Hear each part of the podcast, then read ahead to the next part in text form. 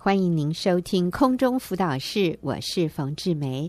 今天我请到了小琪姐妹来跟我们分享一个哦，听起来很有趣的题目，就是从杜拜到真实天堂啊、哦！所以看看得出来，小琪去过杜拜哈、哦，这个非常充满传奇性的一个地方。所以小琪你好，冯姐好，各位听众朋友大家好。是，所以小琪你去过杜拜是。嗯但那不是天堂，你的题目是从杜拜到真实天堂，嗯、所以你来跟我们分享你的故事，好不好？好。哎，我们先说一下，你结婚几年？有几个小孩？呃，我结婚到现在大概十四年，十四。我有三个孩子，嗯，一个女儿，一对双胞胎儿子。女儿是五年级哦，小学六年级，六年级。儿子现在是三年级。两个双胞胎是三年级，对，好，那你跟我们讲，你怎么去杜拜的，然后又怎么到真实天堂的？好的，嗯嗯，呃，我孩子出生之后，其实我的双胞胎在两三岁的时候发现他们有发展迟缓，嗯，那那时候我跟先生讨论了一下，就把我十年的工作先辞掉，回家带小孩，嗯。嗯那我第一次回家带小孩的两年当中，我发现带小孩没有那么容易，真的。哇，那个教养上我遇到了很多的挫折，嗯、而且我很多的教养理念得不到先生的认同。嗯、那在经济上，还有我个人的精神上，其实相当的煎熬。嗯嗯。那夫妻也就为了这些事经常吵架。嗯。有一次吵架的时候啊，我先讲了一句话，他说：“嗯。”没有收入的人等于没有价值。嗯，哇！因为这一句话，我决定我要重新工作。嗯，要争一口气。是的。嗯，呃，我把孩子交给了我的公公婆婆，嗯、就是阿公阿妈来照顾。嗯、一方面呢，我逃避了教养的问题；另一方面，我很想跟先生证明我自己的能力。嗯嗯，开始工作的同时，其实那是很奇妙的一个遇见。我遇到了一个朋友，他带我同时进了教会。那一切呢，好像都顺利了。我的孩子他们发展迟缓，但是他们在进了教会之后，很多的次序感都被建立了。嗯，那我的收入也越来越好。嗯，那时候我觉得我自己好棒。嗯，非常开心我的教我的那个工作收入。嗯，接着证明了你是有能力的。是我这口气给你争争到了，是不是？其实那时候。嗯因为因着我的收入增加，甚至有时候我收入可能比先生高的时候，嗯，我看他就矮我十公分了啊，哦、哇！当我再多一点的时候，哇，他又低十公分了。曾经有时候我都觉得，哇，我是我们家很重要的人，嗯。然后接着我，其实哈，你真的是你们家很重要的人，可是应该不是因为这个原因啊。可是我们都从一个错的角度来看，嗯，呃，那一阵子是我最迷惘的时候，嗯，因为收入也不错，所以我就开始全力以赴，嗯，呃，公司有一个那个杜拜的奖励旅游，嗯，我为了拼这个理由，我我经常十一二点才回到家啊。哦，那在我快达标的时候。我读小学五年级，那时候他是五年级，嗯、他跟我闹自杀，他说他女儿对自杀，他拒学，不想上学，嗯，然后闹了一阵子。那其实那时候我满脑子都是业绩，满脑子都是为了竞赛，我要得到这个竞赛，嗯，所以我根本没有办法静下来去听他心里在想什么，嗯，所以我只能很粗浅的、很肤浅他的情绪，然后安抚了他，嗯。感觉好像一切平静了，嗯、没事了。嗯，那我就继续拼了。嗯，继续在我的业业务上继续冲刺。嗯，终于我达标了。那那时候达标的时候，哇，我很开心，嗯、相当的开心，而且我感受到我自己骄傲。嗯，我为我自己争了一口气，然后我非常得意，而且我很兴奋的邀请先生，要不要跟我去杜拜呀？嗯哼。嗯，先生没有说话，他只是淡淡的摇头，他拒绝我。嗯，于是啊，我就带着我的妈妈去了杜拜，享受非常高级奢华的旅游。嗯，那在整个旅游的过程，风景很美，所有的享受很奢华，可是我觉得心里空空的，我有一股深深的个失落感，但我不知道那是什么。嗯，回来之后。我应该继续设目标，为下一个目标努力。嗯，可是我没有任何的动力告诉我，继续设目标，继续达标，继续下一个旅游。嗯、这时候，我一个朋友介绍我婚姻班学院的婚姻班，嗯、我去上了。妈妈的角色，她一直是我抗拒的。嗯，虽然我买了《勇敢回家》这一本书回去，上面有写着“妈妈，孩子需要你”。嗯，这几个字我看起来很吸引我，可是我很抗拒它。嗯。我依旧依然故我，我视而不见，我不想面对我家里的问题。嗯，接着，我的双胞胎在学校遇到了一些学习上的困难，他无法安坐，他甚至有时候在课堂上，因为焦虑，因为听不懂老师讲的话，进入不了那个学习的情境，嗯，他会尖叫，他会跑出去，嗯，教室外面，甚至有一次，他在课堂上依旧焦虑不安，嗯。他学狗叫，学狗爬，就在地上这样爬了一堂课。哇！老师也不知道他几年级，二年级，二年级的小男孩是是。嗯、老师也不知道该怎么办，同学每个人很好奇他的行为，可是也不知道怎么帮他。嗯，我也因为去了学校陪他陪了一个多礼拜。嗯，我也坐在那边看着他的眼神很焦虑，很惊慌。嗯。又不知该如何做什么，然后有时候会抖动桌子，我真的不知道我该如何来带领我这样的一个孩子，嗯，这么一个特别，可是我看不懂他的心理需求是什么，嗯。接着，我女儿在学校，我听见了他霸凌同学，嗯，哇，这时候我非常的惊讶，嗯，愤怒，丢脸。无助的情绪让我失控，我打了他一巴掌。嗯，顿时我非常的后悔。我看到我女儿愤恨的眼神，我把她推得好远好远。嗯，神啊，救我！我不行了。嗯，这是我唯一内心里面的一个呼求。我开始寻求协助，学校的辅导人员问我关于女儿的事情。我竟然发现，我几乎不认识我的女儿喜欢吃什么，嗯，爱什么。回到家里面，《勇敢回家》这一本书又出现在我的面前。于是，我跟先生讨论了，得到他的支持，我做了一个决定：我放下工作，我跟孩子们规划着暑假环岛旅行。在环岛的期间，我也在这个只有。我跟孩子没有工作，嗯，我抽离了工作，抽离了赖上了一些工作上的对话。我跟女儿修复关系，女儿也渐渐的愿意释怀，跟我聊学校的事情。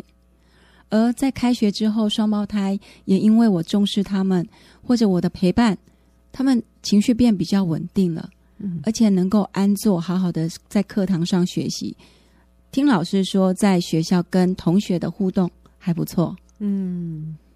现在我回家陪伴孩子将近了半年多，嗯哼，那时候我在拼命在工作上的那一种失落感不见了。哦，先生很喜欢我下班在家预备好晚餐，他回家一起跟我们吃饭的感觉，在家里，呃，我得到了超过工作成就的满足感，那是过去没有的，而我也不再为了那个业绩数字影响着我。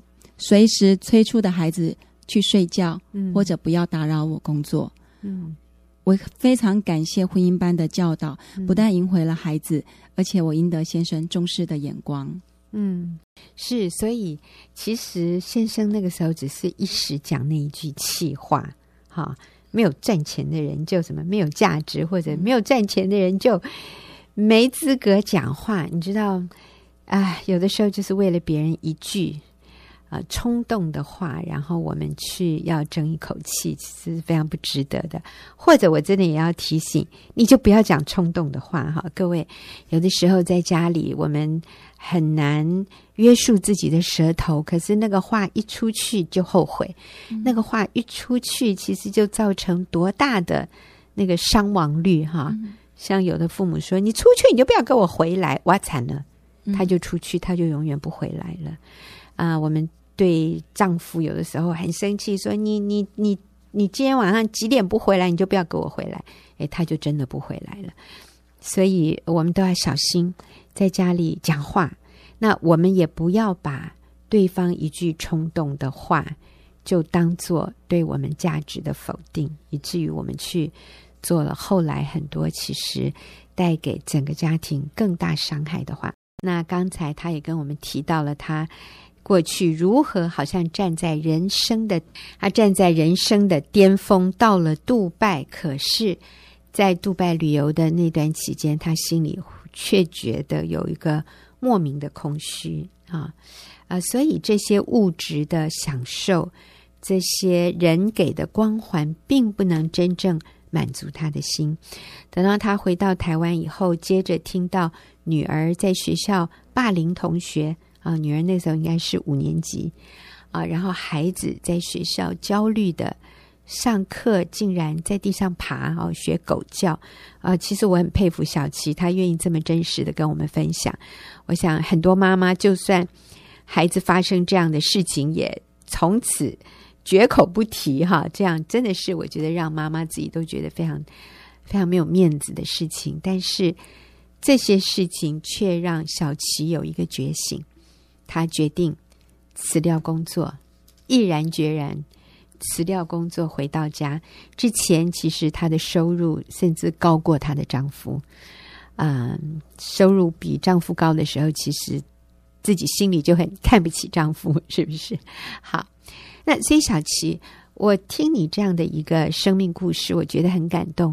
就是有的时候我们觉得好像是灾难呢，好像是人生最可怕的事情发生，可是其实。这些事情发生，却是上帝要祝福我们一个非常关键的一个一个转折点。你有这样的体会吗？嗯，我非常的对我过去的每一个经历，我相当的相信，他每一个经历都有他要带给我学习的部分。嗯、就例如我自己在我先生的那一句话，嗯，为什么我可以那么在意，在意到？我可以抛下先生，抛下家庭，甚至把我有状况的孩子一并丢给了公婆。嗯，我什么也不顾了，我就为了你这句话要跟你拼出一个死活。那句话就是没有赚钱的人就没有价值。是，嗯，先生讲的这一句是一句不正确的话，但是我们就把它全吃进来了，嗯、然后我就要跟你拼个死活，我吞不下这口气。是，嗯，过去的我。是一个报喜不报忧的孩子，嗯，呃，在妈妈的眼里，我永远就是我会做到好，嗯，你可能不需要担心，嗯，我所有的事就是我会 handle，我会掌控，嗯，所以也就造成我一个不认输的个性，嗯，那当然在先生这样的一个话语的一个挑衅，有点挑衅，甚至有一点嗯轻蔑的一个意味里面，哇，我完全没有办法。去看到我自己本身的价值，我突然觉得我真的是一个没有价值的人，嗯，所以我就一路的这样子追求，所以我也很感谢，就是有这样一个很大的一个光环给了我。可是我看到了我内心内心里面最需要的东西，其实真的不是那一些收入，真的不是那个豪华的旅游，其实我要了，其实是在家里面被肯定，甚至是先生。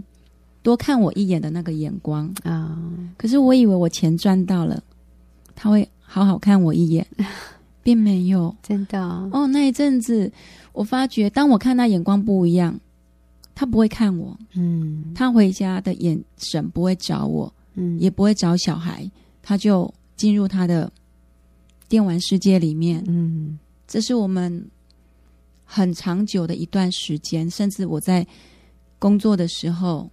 四年大概都是这样子，嗯，是，但是啊、呃，后来发生了女儿的事情，啊、呃，儿子的事，你反而你放掉了你过去所追求的，那你对于自我价值的这个部分，你有什么新的体悟？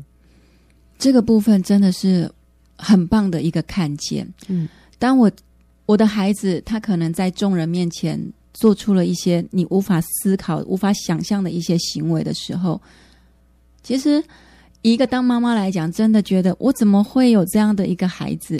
是哇，那个丢脸肯定是有的。然后还有我们内心有个骄傲，这是我的孩子吗？我怎么会生出这个孩子？嗯、另外还有一个问题就是，我为什么没有把孩子教好？嗯，我开始控告我自己。嗯，然后我慢慢的去认识孩子，我必须放下我所有的情绪，嗯，我的骄傲，我的自我形象，嗯，或者我的缺乏，我完全放掉了。我重新看这个孩子的时候，我才知道原来。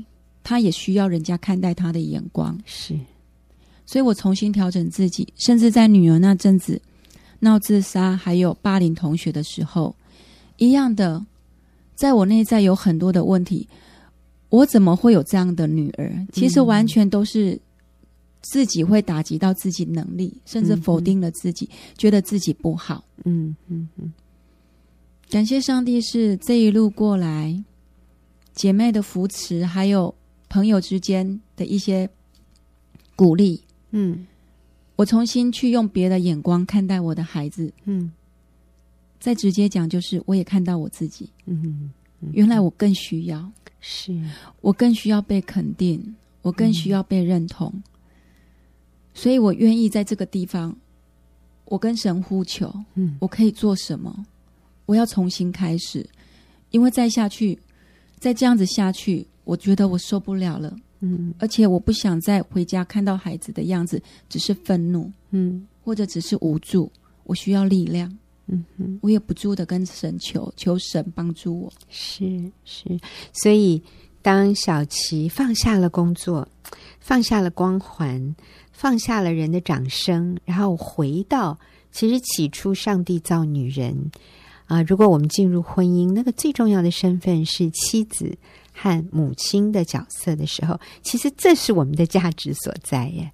就是当我去，我去按照上帝造我的时候给我的那个位分，我去做好母亲的角色，我去做好一个妻子的角色，我把赚钱的这样的一个角色还给丈夫的时候，我不再跟他竞争，我就认输。对。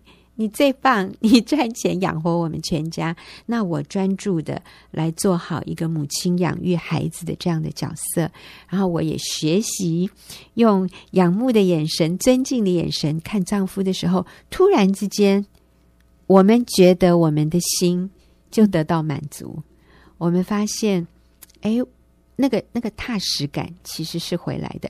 所以小琪，你现在在家里带孩子。做晚餐，你说先生很高兴回来看到这个晚餐都预备好了。你知道这种稳定踏实的感觉，是你刚刚也有说哈，是你过去所没有的。啊、这个就会让你更就是感受到，我真的有活出我当初被造的时候的价值。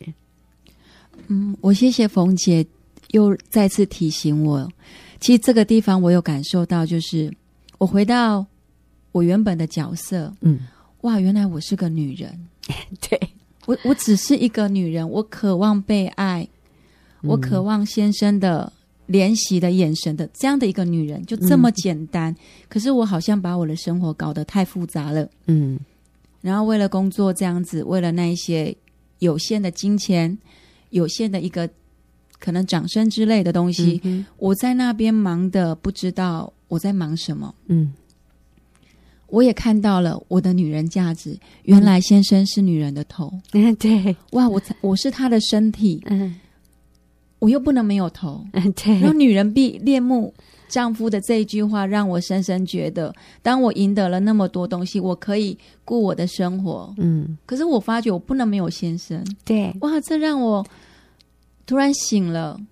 那我就做女人吧。对呀，我就做那个。对，我要恋慕我的先生。我从那时候开始，我看先生的眼光开始不一样。是我开始找他的优点。嗯，当我慢慢的能够看我先生越来越不一样，他当的那个头的时候，我发觉哇，我好轻松。哎，对，哦，那个轻松让我好幸福。嗯，而且他回来，其实在也许话不多，嗯，但他吃完用完餐，大家吃完饭，只是简单聊两句话，可能也没有特别意义。嗯。嗯我好开心，对，原来做一顿饭就就这么开心，他也没有说很好吃哦，我就好开心哦。那我开心也就乐于去洗碗啊，对，过去会很计较，嗯，过去会跟先生拔河，为什么家事是我做，不是你做？嗯嗯、我我比你更累啊！可是我现在在擦地板，我都发觉哇，擦地板好有趣。我也不明白耶，就是以前擦地板觉得，哎呀，这是好像是一个不好的缺，嗯、你在做一个不好的事情。嗯，可是现在觉得哇，擦地板也可以这么享受。那这个过程当中，当然我回到了母亲，我又发现其实我不只是一个。女人的角色，嗯，我还是母亲的角色，嗯，我好感谢我有三个孩子，阿们，是，嗯，孩子的需求是最直接、最单纯的，嗯，是因为我看见，嗯，孩子对我的需求，我才好好做母亲啊。那我曾经想，我先生其实应该有需求，只是他不会讲，嗯，他不像孩子那么纯真，愿意表达他的需求，对对，所以我很感谢，嗯，三个孩子。是，那我们今天听到小琪的分享哦，从杜拜到真实天堂，后面这个才是真实天堂哈。我想听众朋友都跟我一样，我们还想更多了解小琪生命里面发生的这些奇妙故事，所以下个礼拜我会继续请小琪来和我们分享。那我们现在休息一会儿，等一下我们就要进入问题解答的时间。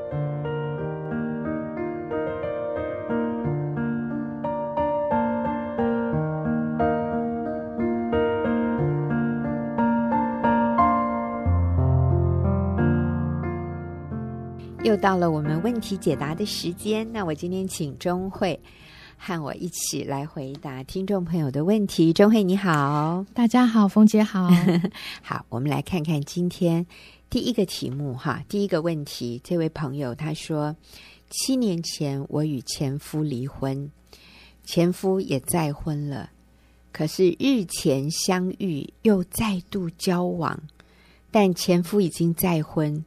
我非常挣扎，所以这个情况就是，这位女士她与她的第一任丈夫已经离婚了，但是前夫已经再婚。可是七年后他们相遇，这个时候旧情复燃，再度交往。哇！所以这个意思就是里面有有有掺杂着感情的这个成分。他说：“我现在非常的挣扎。”好，那钟慧，哎，我们有什么样的建议给这样的一位朋友？对我，我首先我想要问这位朋友是，是他交往的目的是要做什么？嗯，有可能再续前缘，或是藕断丝连吗？嗯，其实我觉得他里面的那个挣扎，其实代表了他，他呃，有有一些在真理上面的一个。一个好像交战这样子，嗯，嗯，我觉得其实先生前夫已经再婚了，就代表他已经进入一个盟约的关系、婚姻的关系的里面。嗯，那如果你在跟他交往，其实他应该专注的是他在现现在婚姻的里面，他的妻子应该专注在他妻妻子身上。嗯，那你跟他交往的话，其实就是在偷窃他的真诚，对，对忠诚啊。对，对我觉得。那是一制造一个一个机会吗？制造一个分离的关系，这这最后是会引发出一个不忠诚，是正在犯罪，正在进行式。嗯、所以我觉得它里面会有那种挣扎，是就是一个警讯呢。其实他应该要停止这样子的，对，不再落入这样的一个试探当中。是，是虽然这个可能感觉很好。啊、你看，我又赢了。之前我输了，可是现在，哇，这个男人终于后悔了。他当年是不应该跟我离婚的。哦，那当然，我们这里没有，呃，不知道当初是谁提分手，但是我相信当年分手两个人一定都受重创啊。可是现在重点是，对方已经再婚，你跟他交往就代表什么？你是小三呢？是，那我不知道当年是不是因为有另外一个小三破坏了你的婚姻的关系。那今天这样的事情是你在做，你在破坏别人的婚姻，所以这个是绝对不可取的哈。不管这个人是你的前夫还是前男友，还是一个啊、你新认识的人，只要对方是有婚姻，那都是完全完全是啊、会带给你痛苦。而且是会伤害好几个家庭的啊，所以真的需要停止，不要继续。所以这个时候我们不能顺着感觉。那其实在这里，钟慧，我想我们也看到了离婚再婚的复杂性。所以真的，如果你今天是在婚姻里，你就绝对不要考虑用离婚来解决任何问题。这是第一个，你就不要离婚。第二，离了婚以后，我们也不要再婚。你看，因为你一再婚，你就没有办法去复合，你将来会后悔的。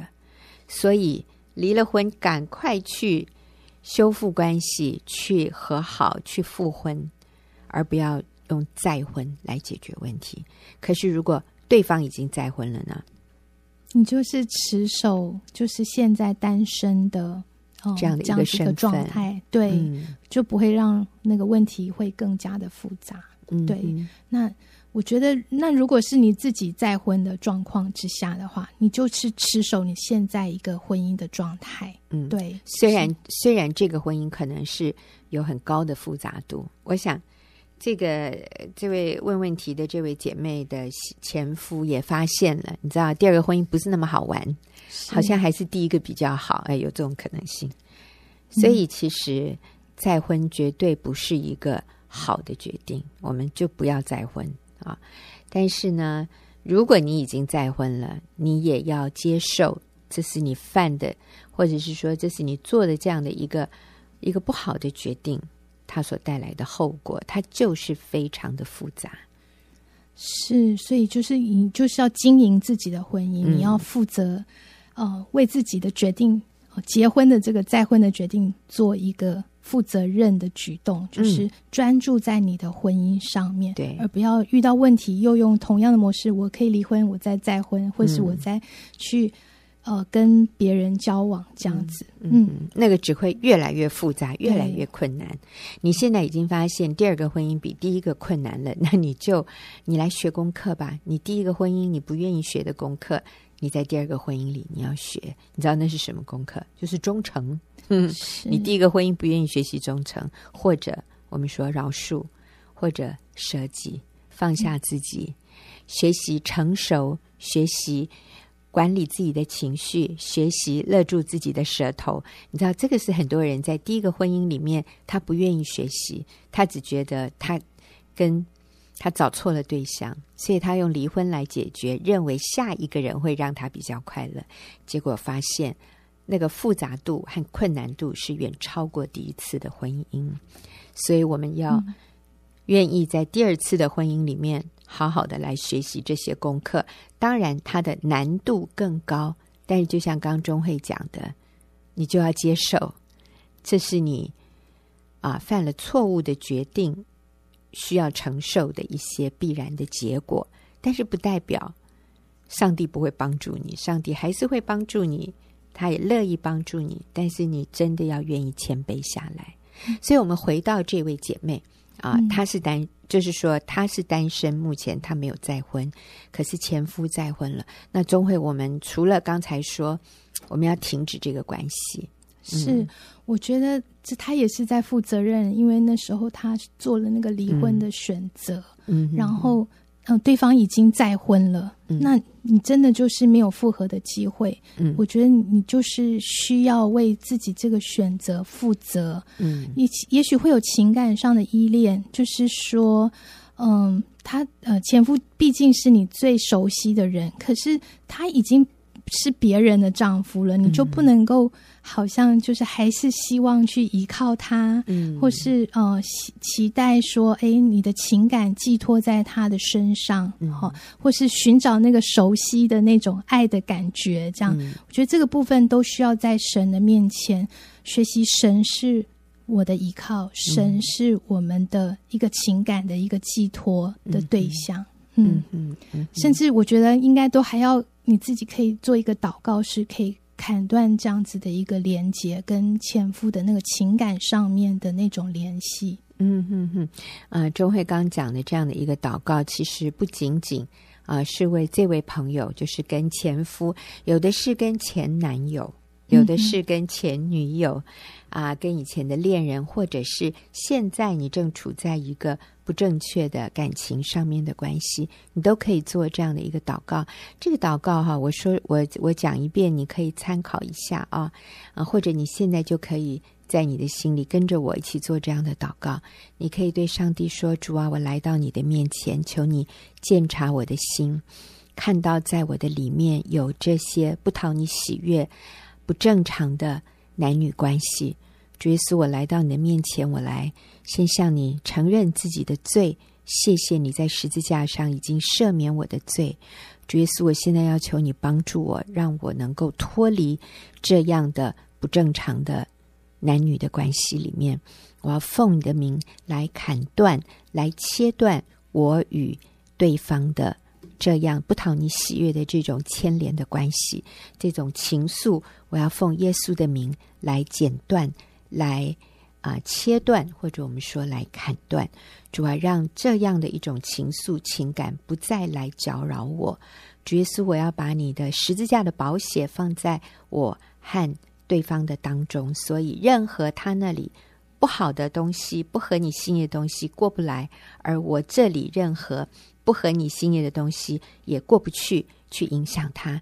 主耶稣，你就帮助我，让我在你里面能够是完全的圣洁。谢谢你，我已经披上了主耶稣你的义袍，因为你在十字架上为我所流出的宝血已经洗净我一切的罪，并且要保守我在你的里面完全。直到耶稣你再来的日子，所以我现在奉你的名宣告，我已经脱离了这样的情感的牵连。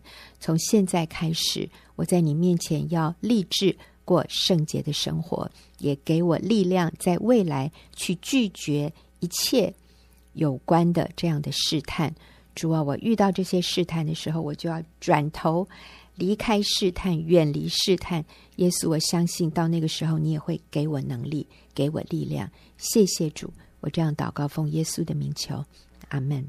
嗯，那我相信你做完这样的一个祷告，我刚刚讲的有点长哈，其实可以短一点啦。所以下一次你遇到这样的情况，你就说：主耶稣，我奉你的名宣告，我已经脱离这个关系了，你帮助我，你就扭头就走。啊，就是当你转过头离开这个试探的时候，你就会惊艳到上帝给你力量。那那个罪啊，回来诱惑你、牵引你的那个力量，你会发现它就消失了。那个锁链在你的里面就被断开了。那钟慧，你也有例子要跟我们分享哈？对，我觉得除了结束跟前夫的交往之外，哈，其实我觉得。呃，离婚其实你会觉得好像需要那个情感寄托，所以很多人就会想说：“哎，有没有可能我有再再婚的机会？”这样，那我觉得这个部分有一个例子，就是呃，一我一个朋友的例子哈。那他就是说，呃，就是呃，当他先生呃跟他先生离婚，他虽然。很很努力的去复合，可是到后来，他先生还是再婚了。嗯，那很多人都劝他说：“你不用啊，你就可以自己再选择另，另哦找找到那个情感的归宿。”那那时候他，我觉得他讲的好令人感动哦。他说：“他说有的人开始劝我可以离再婚，那个就是当年劝我可以离婚的声音，仿佛又再度包围着我。我知道过去离婚已经是错了。”现在我若再婚，就是错上加错。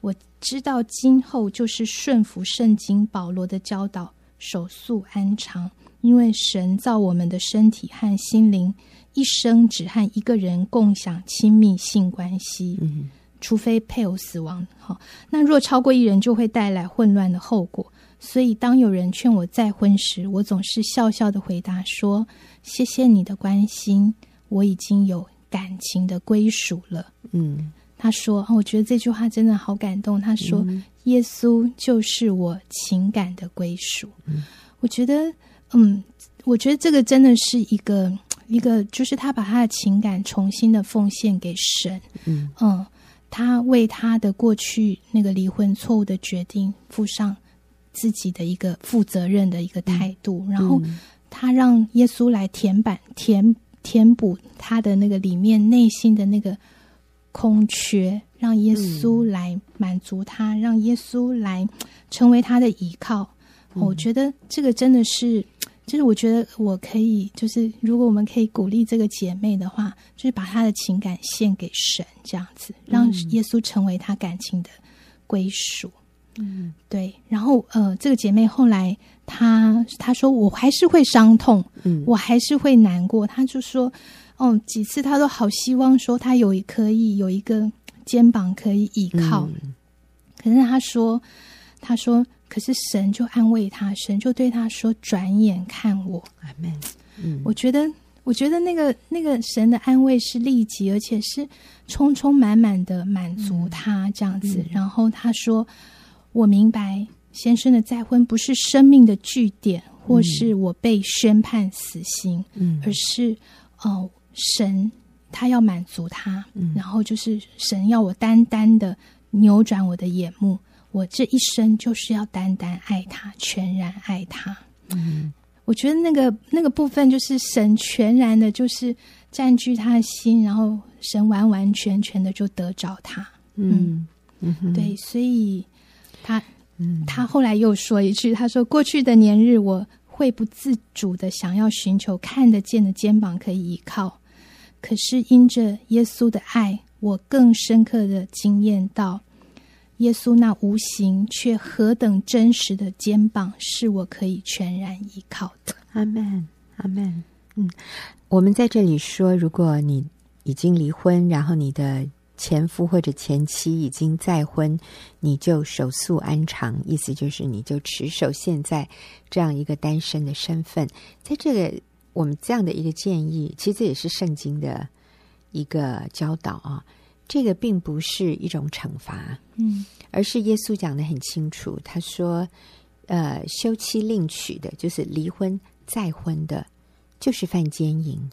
你知道，其实是上帝保护我们，让我们不再犯罪，让我们不再落入那个玷污自己身体的罪啊。刚刚这个姐妹讲得非常好，就是神造我们。”一生其实就跟一个人发生这个最亲密的性关系。如果我们跟超过一个以上的人做这样的事，其实那个就是玷污自己，那个真的是对自己是一个很大的亏损。啊、所以其实上帝是要保护我们，上帝是要让我们经验到最好的，或者是说在这样的情况下，上帝要把我们的伤害降到最低。所以，在这个时候，如果我们过去已经有婚姻，也不是因为配偶死亡，而是因为离婚，我们今天在一个单身的状态，那最好的一个决定就是我们守素安长。